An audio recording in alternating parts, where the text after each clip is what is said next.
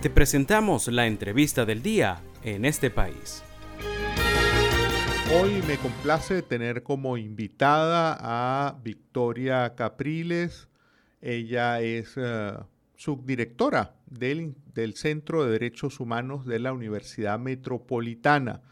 Muchísimas gracias por atender esta invitación, Victoria. Muchísimas gracias, Andrés. Un saludo a ti y a todos tus oyentes. Victoria, mm, en esta serie de entrevistas que tenemos en el programa, queremos acercarnos a las historias personales, diríamos, de quienes están en el campo de la defensa, promoción y educación en derechos humanos en Venezuela. En el caso tuyo, Victoria, ¿cómo, cómo te vinculaste a la temática de los derechos humanos? Bueno, eh, yo estudié Derecho en la Universidad Metropolitana y siempre me, me sentí más atraída por la parte internacional, ¿no? Era además en lo que me destacaba, en la parte de Derecho Internacional Público, Derechos Humanos, Derecho Comparado. Sin embargo, pues eh, comienza 2017, comienzan eh, las protestas que ya sabemos por la ruptura del hilo constitucional. Y em, ocurre, bueno, la ejecución extrajudicial de Juan Pablo Pernalete Llovera el 26 de abril de 2017, ¿no? Que le, era estudiante de la Universidad Metropolitana, que es de donde me gradué y, desde donde trabajo como profesora eh, desde hace cinco Debido a eso, pues empiezo a, trabajar como consultora para una organización no gubernamental en materia de derechos humanos y finalmente, a comienzos del 2018, ocurre la detención arbitraria de mi mejor amiga, ¿no? Caramba. Y creo que ese fue el paso final, sí. Eh, ese fue como el, paso final que necesitaba o, eh, el elemento que me hace decir, bueno, a esto yo me voy a dedicar el resto de mi vida, ¿no? Y es allí cuando empiezo a trabajar pues con el Centro de Derechos Humanos de la UNIMED, eh, donde todavía continuó como directora adjunta. En, el caso tuyo, pues además tocada por, por, estos, mm, por estas vivencias mm, personales, eh, tu proceso de formación en derechos humanos, eh, ¿cuándo lo iniciaste? ¿Hiciste algún tipo de, aparte de cursar la carrera de derecho, hiciste algún tipo de cursos, capacitaciones, talleres que te fuesen eh, involucrando, digamos, en, la temática? Bueno, para mí es muy importante resaltar que, en la UNIMED a la carrera del derecho tiene una visión en la cual los derechos humanos son completamente transversales, eh, pero también, bueno, desde eh, las escuelas de derecho y de estudios liberales, siempre hacían cursos al respecto. Me acuerdo, por ejemplo, que en un diplomado que hizo si mal no me recuerdo, la, eh, en ese momento quienes eran parte de, mm, el centro de estudiantes de la Escuela de Estudios Liberales, pude incluso tener el privilegio de tener una clase con el doctor Pedro Niken. Y bueno, ya después de allí eran también eh, cursos eh, con Amnistía Internacional, por ejemplo. Y bueno, nada, todo eso me, me dio brindando un acercamiento tanto académico como práctico en el tema, ¿no? Eh, mencionas la figura de Pedro Niken, sin duda, pues un referente en Venezuela en, la promoción, defensa de los derechos humanos.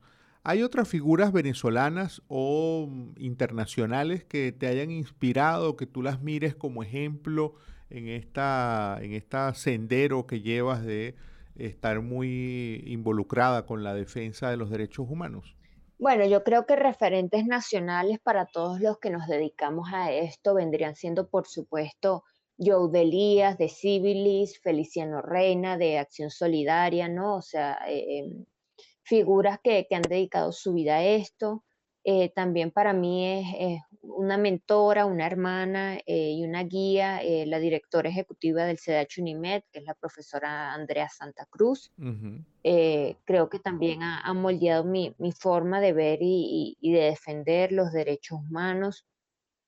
Y desde un punto de vista pues internacional, Julisa Montilla, pues que es una de las comisionadas de la Comisión Interamericana de Derechos Humanos, que se encarga mucho del tema de, em, de refugiados inmigrantes, pues para mí eh, también es un referente. A, tu juicio, digamos, mm, eh, ¿han tenido incidencia las organizaciones y los activistas venezolanos en lograr que el tema de las violaciones a derechos humanos sean tomadas en cuenta por organismos internacionales. Estamos en una situación eh, completamente inédita donde, eh, pues, por ejemplo, la Corte Penal Internacional eh, ha tomado el tema de Venezuela, la alta comisionada de derechos humanos de la ONU, la señora Bachelet, tiene un mandato para actuar en el tema de Venezuela. Esa atención internacional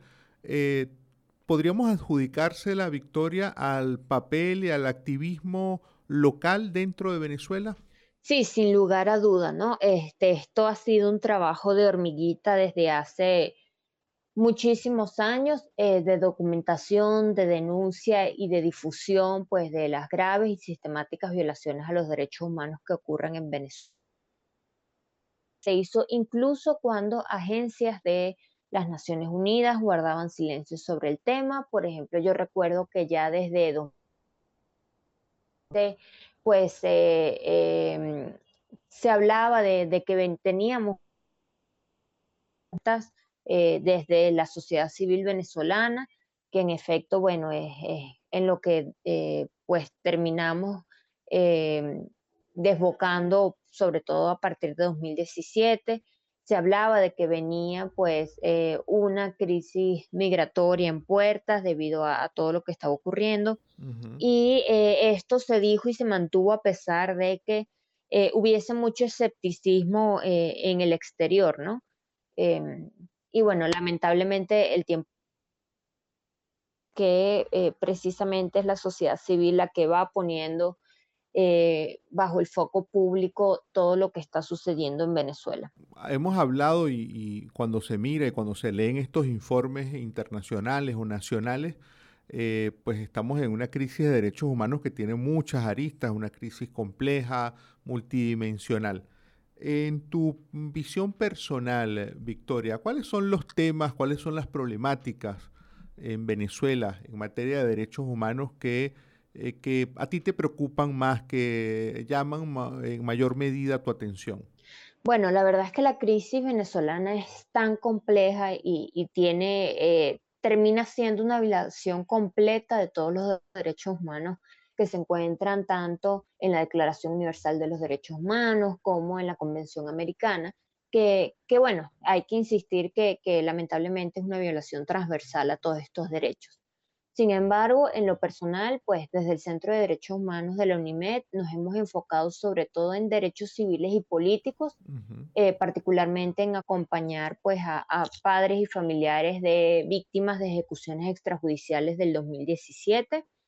También pues eh, debido a, nuestra propia naturaleza, em, documentar sobre derechos, eh, violaciones a los derechos universitarios y autonomía universitaria y en lo personal, bueno, eh, cada vez más me he ido enfocando en la crisis migratoria y de refugiados venezolanos.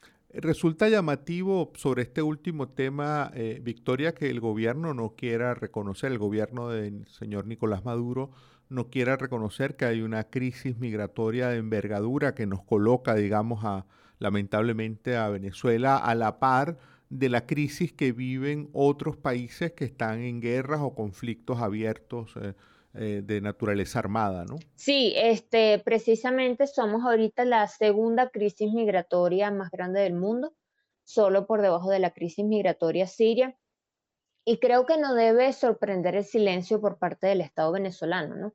Porque admitir que hay una crisis migratoria y de refugiados sería admitir que esta tiene su origen en eh, la emergencia humanitaria compleja, que sabemos que es una emergencia que también tiene un origen político, ¿no? Al final sería admitir su, incapacidad de eh, respetar, de garantizar y defender los derechos humanos de los venezolanos, eh, tanto de derechos civiles y políticos como de derechos económicos, sociales eh, y culturales, ¿no? que son las razones de por qué los venezolanos están migrando.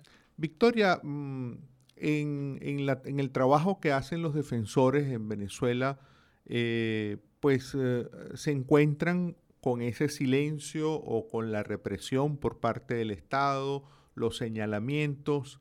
Em, te pregunto, ¿por qué seguir eh, en este campo cuando no hay una respuesta de las autoridades? Eh, bueno, tenemos que confiar en un futuro donde precisamente esto se respete. Tenemos que continuar eh, educando a las nuevas generaciones, a las generaciones de relevo. Se necesitan abogados íntegros, con ética, eh, que sepan cuál es el deber ser. Se necesitan defensores de derechos humanos que documenten, que denuncien lo que está ocurriendo, porque al final eventualmente vamos a entrar en un proceso de justicia transicional y será vital toda esta documentación para que, bueno, podamos obtener justicia, verdad, reparación y garantías de no repetición, así como necesitamos abogados jóvenes que sean los que ayuden a reconstruir la institucionalidad en el país. Victoria, ya para eh, concluir la, la entrevista, cada día cuando te levantas y estás en un país donde hay tantos problemas de derechos humanos y tú precisamente has definido que tu prioridad es esa defensa, promoción, educar en derechos humanos. ¿Cuál es tu primer pensamiento cuando te levantas y dices, bueno, voy a enfrentar el día, voy a salir a la calle a... ¿Y qué, en qué piensas en ese momento?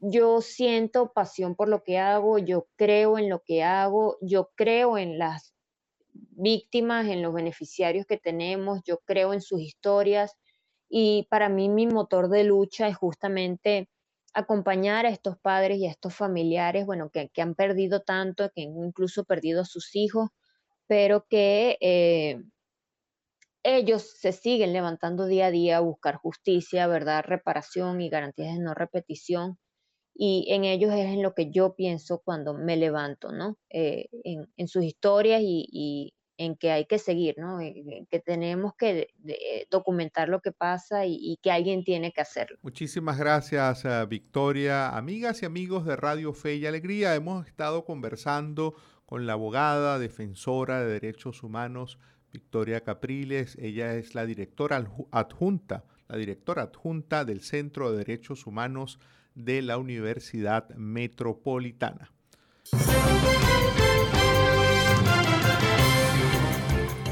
Esto fue la entrevista del día en este país. Para conocer más el programa, síguenos en nuestras cuentas en redes sociales. Estamos en Twitter e Instagram como arroba en este país radio y visita nuestra página web www.enestepaís.info.